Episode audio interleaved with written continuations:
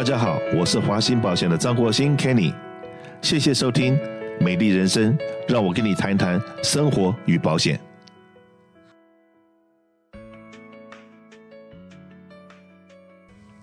很快的，二零二三年，然后在二月九号礼拜四的下午两点到五点钟，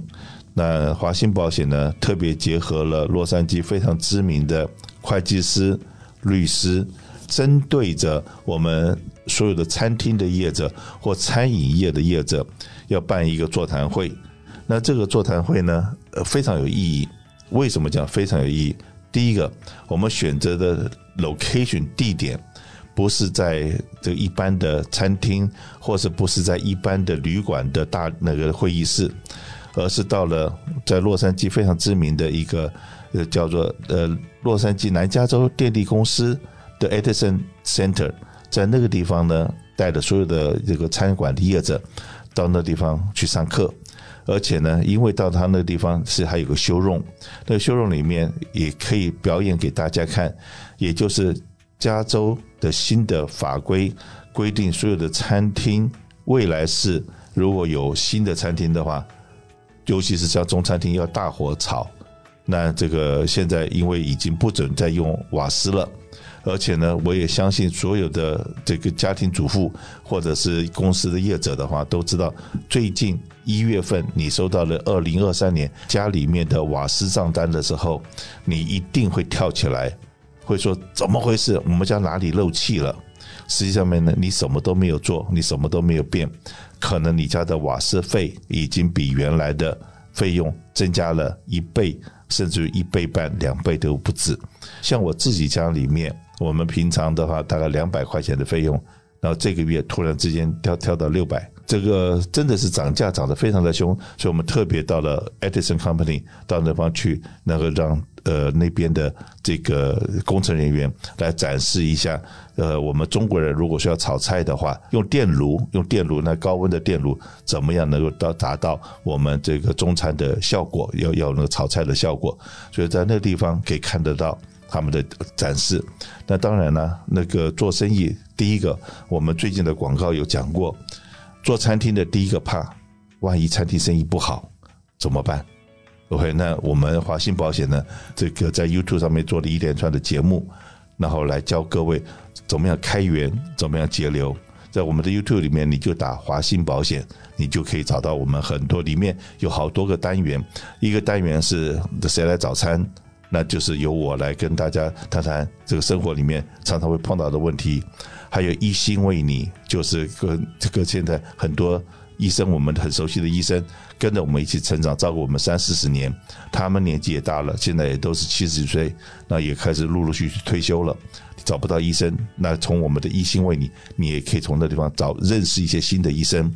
那还有就是像我们这样的讲座，种种这种课程，我们都在我们 YouTube 里面。那当然了，有些比较 sensitive 的东西，那我们就会留着在现场的 seminar，我们才会讲。那就像今天我们要要要特别请到的这个洛杉矶这非常知名的施启祥施会计师，他就是其中的一个非常的具有代表性的。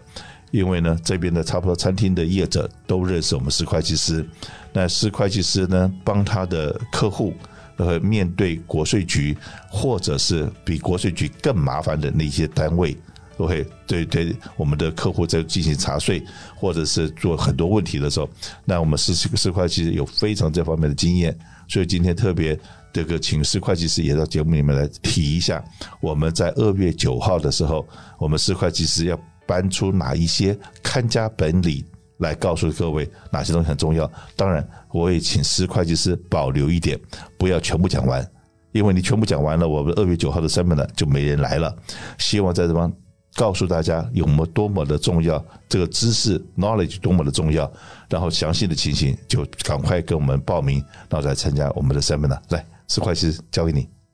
好，呃，各位来宾好，我是施启祥会计师，感谢张总今天邀请我来跟大家来。讲一下这个餐馆业的一些税务上的问题。我想各位都知道，这个不管是个人或者是一个公司行号，对于税务上面最怕的就是查账。但是呢，我们开一个餐厅，不管是大餐厅或者是小餐厅，我们可能遇到的联邦的或州政府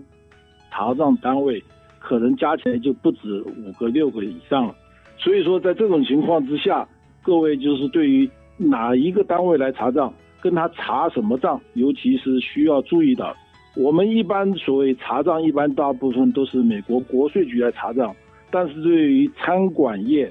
呃，来查账的单位可能就不是美国国税局了。那基本上面，我们加州都知，我们加州的人都知道，就是是说，你去餐馆吃饭，你要付销售税。所以说，来查餐馆的话，最大的一个查账单位可能就是加州的销售税的一个 CDTFA 的这个单位。那为什么 CDTFA 会比国税局可怕呢？这就是我们在演讲的时候，我们会跟各位来分析一下。这个国税局的查账跟 CDTFA 查账的差别在哪里？另外呢，如果被 CDTFA 查完账了以后，可能还有很多后续的单位会跟着 CDTFA 一个一个走进来。为什么呢？因为 CDTFA 它查账的这些数字可以被别的单位用来做他们的一个罚款的一个根据。所以说，呃，欢迎大家在二月的在下个礼拜来。参加我们这个活动的时候，我来跟大家，我们来做一个虚拟的一个查账，让大家知道这个查账是怎么的走法，查账可能的结果是什么，还有为什么特别要注意到自己每一个人的公司，就是每一个餐馆它的账是要怎么去做，做出来的话，对于查账的结果才能够尽量减少你的损失。是不是刚才这个施会计师这样讲的话，那就有一点像说拼图一样。一个地方走错了，会搞得天下大乱。那而且呢，这些单位跟单位之间，他们的很多 data 可能又有相通的。因为呢，就比方来讲，你的营业额增加了，那你的销售税就一定要多嘛。然后你的销售就多了，然后你的收入可能就增加了，那就会变 IRS 进来了。那 IRS 是联邦的，那又有加州政府的，是不是好多个单位？一个单位找一个单位。呃，没有错，加州加州的话，因为加州的各个查账的单位，他们联系的这个有他们在基本上面，加州州政府有一个叫做 Task Force，就是他的一个特别一个单位，他这个特别单位就是把加州所有可以抽到税的这个单位联合在一起，所以他们一出门了以后，基本上面是一出门就是带着一箩筐的这个各个单位，直接一个一个来看，看完了以后。A 交给 B，B 交给 C，所以说一旦查对其中一个单位查到账了以后，后面一箩筐的这些单位也就跟着进来了。这也就是他们为什么就是说，加州州政府的这一些非不是就是说不是所得税的查账的，会要比国税局查账要更恐怖。是的，因为看的电影里面，或者是在之前大概四五年以前吧，的有洛杉矶有个很知名的餐厅。一个小餐厅也不是什么大的餐厅，既然那个几几家连锁店同时的，然后一下子有十几个人进去，不是同一个单位，不是警察局哦，而是都是都是跟税有关的，而且呢，你又看看那些查税的人，他们身上还有带枪的，那那就那就吓死人了。你看到警察带枪，那不可怕；你看到那些这是什么国税局的带枪，那就是表示说，那不只是来查你的税，他可能是认为你犯罪。因为你犯罪，他才要带枪嘛，那就蛮危险的。所以一开始的时候，就不要让自己暴露在这种所谓的有逃税漏税的风险之下。当然了，讲到逃税漏税的话，但就像说，最近我在常常看我们华人媒体的宣宣传里面，教你合法的逃漏税、合法的避税，很多这种东西。那这些东西的话，因为在做这种宣传的人，他可能本身不是会计师。但我知道，如果说一个会计师告诉呃要教他的客人怎么样去呃逃漏税的话，我我所知道的好像是会计师也算犯法的，我不知道这对不对，还是犯法只是你的客人犯法，会计师会告诉我们。没有错，对，基本上面客户如果是说我的这个做法是因为我的会计师建议，那基本上会计师当然也负有这个责任，但是呢，我们会计师基本上面是。呃的建议是说，我们是就现行的税务法规上面的规定来建议客人按照税务法规的方法去走，如何再按照法规方法走，能够省到更多的税。这也就是为什么我们常常听到，就是说我们基本上面可以告诉客人，政府有哪一些福利可以享用，政府有哪一些的这个不同的税务法规可以使用。这就是我们一般会计师在整个审核每一个人的税单的时候，可以提供给客人的一些建议。这个都是一些合法合理的省税。对呀、啊，那这个是会计师必须按照规章。那做保险的叫你说这样子做可以省税，那样子做可以省税。那这样子我们可以胡说八道，就不用坐牢嘛？也没有也没什么好罚的，对不对？呃，基本上面，我想这个在美国大部分都是专业人士在替各位在把关。所以说，做保险的保险他们也有执照，会计师也是有会计师的执照。我们现在最怕的是那些没有执照的人，基本上面。跟客人做不实的一些建议，那这些不实的建议反而是害人的一些，呃，贪小便宜，然后以为是可以省到很多税，但是其实是把他自己放到一个洞里面去，这个随时会被这个政府抓到的。有一种说法啊，就是这个一般的老百姓说，哎，你去找我那个会计师，或者不报那个报税的人，然后那个人帮我省了好多税。那我在我原来的会计师要我交两万块钱的税，我到这边去可能只要交两千块，那会有这种状况吗？呃，基本上面如果差额太大的话，绝对是有问题，因为不可能一个会计师会给你建议交很多很多税，然后另外会计师会叫你交很少很少的税。在这种情况之下，这个差异太大的话，因为法税务法规只有一本，没有好几本，所以在这种情况之下，呃，一般。这个有经验的会计师给你提供的建议，一般的数字是应该是大同小异的。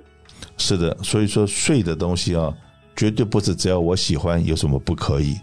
那做生意的时候，真的要找到专业的、非常有经验的会计师来告诉你说，有些东西想省、想想想投机好了，想投机，那有经验的人都会告诉你，这个路绝对不可以走。想都不要去想。对，基本上面我们这样子讲，美国是一个重罚的一个国家，就是说他相信你报税是真的，但是呢，如果一旦发现到你提供的这些资料，尤其是不管是哪一种表格，大部分都会要求这个 policy holder 或者是呃纳税的居民 taxpayer 要签字的，那这些签字的那条线的上面都会有一个 perjury 的这个这种罚款的一个条则。所以说，各位在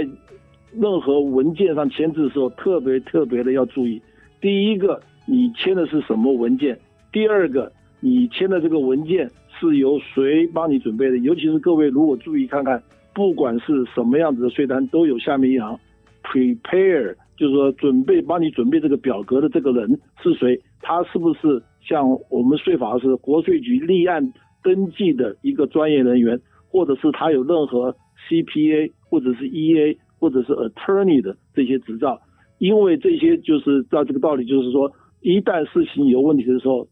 这些律师、这些会计师、这些 EA，他们也要负一定的责任。是的，我刚才讲的说我们的保费比别人贵的那个故事，我就把别人的 proposal 拿出来，然后真的比较了一下，我会告诉他说：“你看看，你告诉我你们这个 operation 有五十个人。”然后有哪些做哪些工作？结果呢？你的现在这个给你做包低单价的低费率的，他只告诉保险公司你只有五个人，然后呢，你的这个工作项目也不对，那所以到最后你你这个一把 policy 到期，或者是保险公司来一找一来检查的时候，马上就发觉你错误了。那那个时候错误的时候，你很可能这个这个已经保保单就已经进行了一半了，甚至都已经用完了，都已经过了保险时间。那原来明明是要十万块钱保费的，结果他只给你讲五千块。那可是保险公司查完账以后，还是要你付十万，另外的九万五千块就要你立刻付了。那我现在讲的这个增值的一个故故事是五万跟一百万之间的 difference。你几千块钱你可能拿得出来，可是突然之间你的这个 operation。要你补九十几万保险费的时候，那真的不是你补得出来的。所以说，千万千万找很做很多事情，不要相信那种呃呃，英文好像叫 too good to be true，都会好到那种让你不敢相信的。最好最好多问这个有 license 的 agent，然后这样子的话，包括会计师也是一样。然后真的，那这个我们二月九号的 seminar 里面，里面有好多东西都是他过去他的客人所踩过的地雷、犯过的错，他然后把这个经验拿出来提醒所有的业者，避免重蹈覆辙。所以说，如果说你也是做这个行业的，请麻烦你。尽快跟华信保险联络，那可以打我们的电话是六二六三三三一一一一，或者是我们的讲座都在我们的 website 也都有公告。我们的 website 很简单，就是 www 点 kqkcal 打 net，kq 打 net。那也很是谢谢施会计师，然后这个今天百忙之中抽出来给我们讲解一下。好，没问题，谢谢大家，二月九号讲解。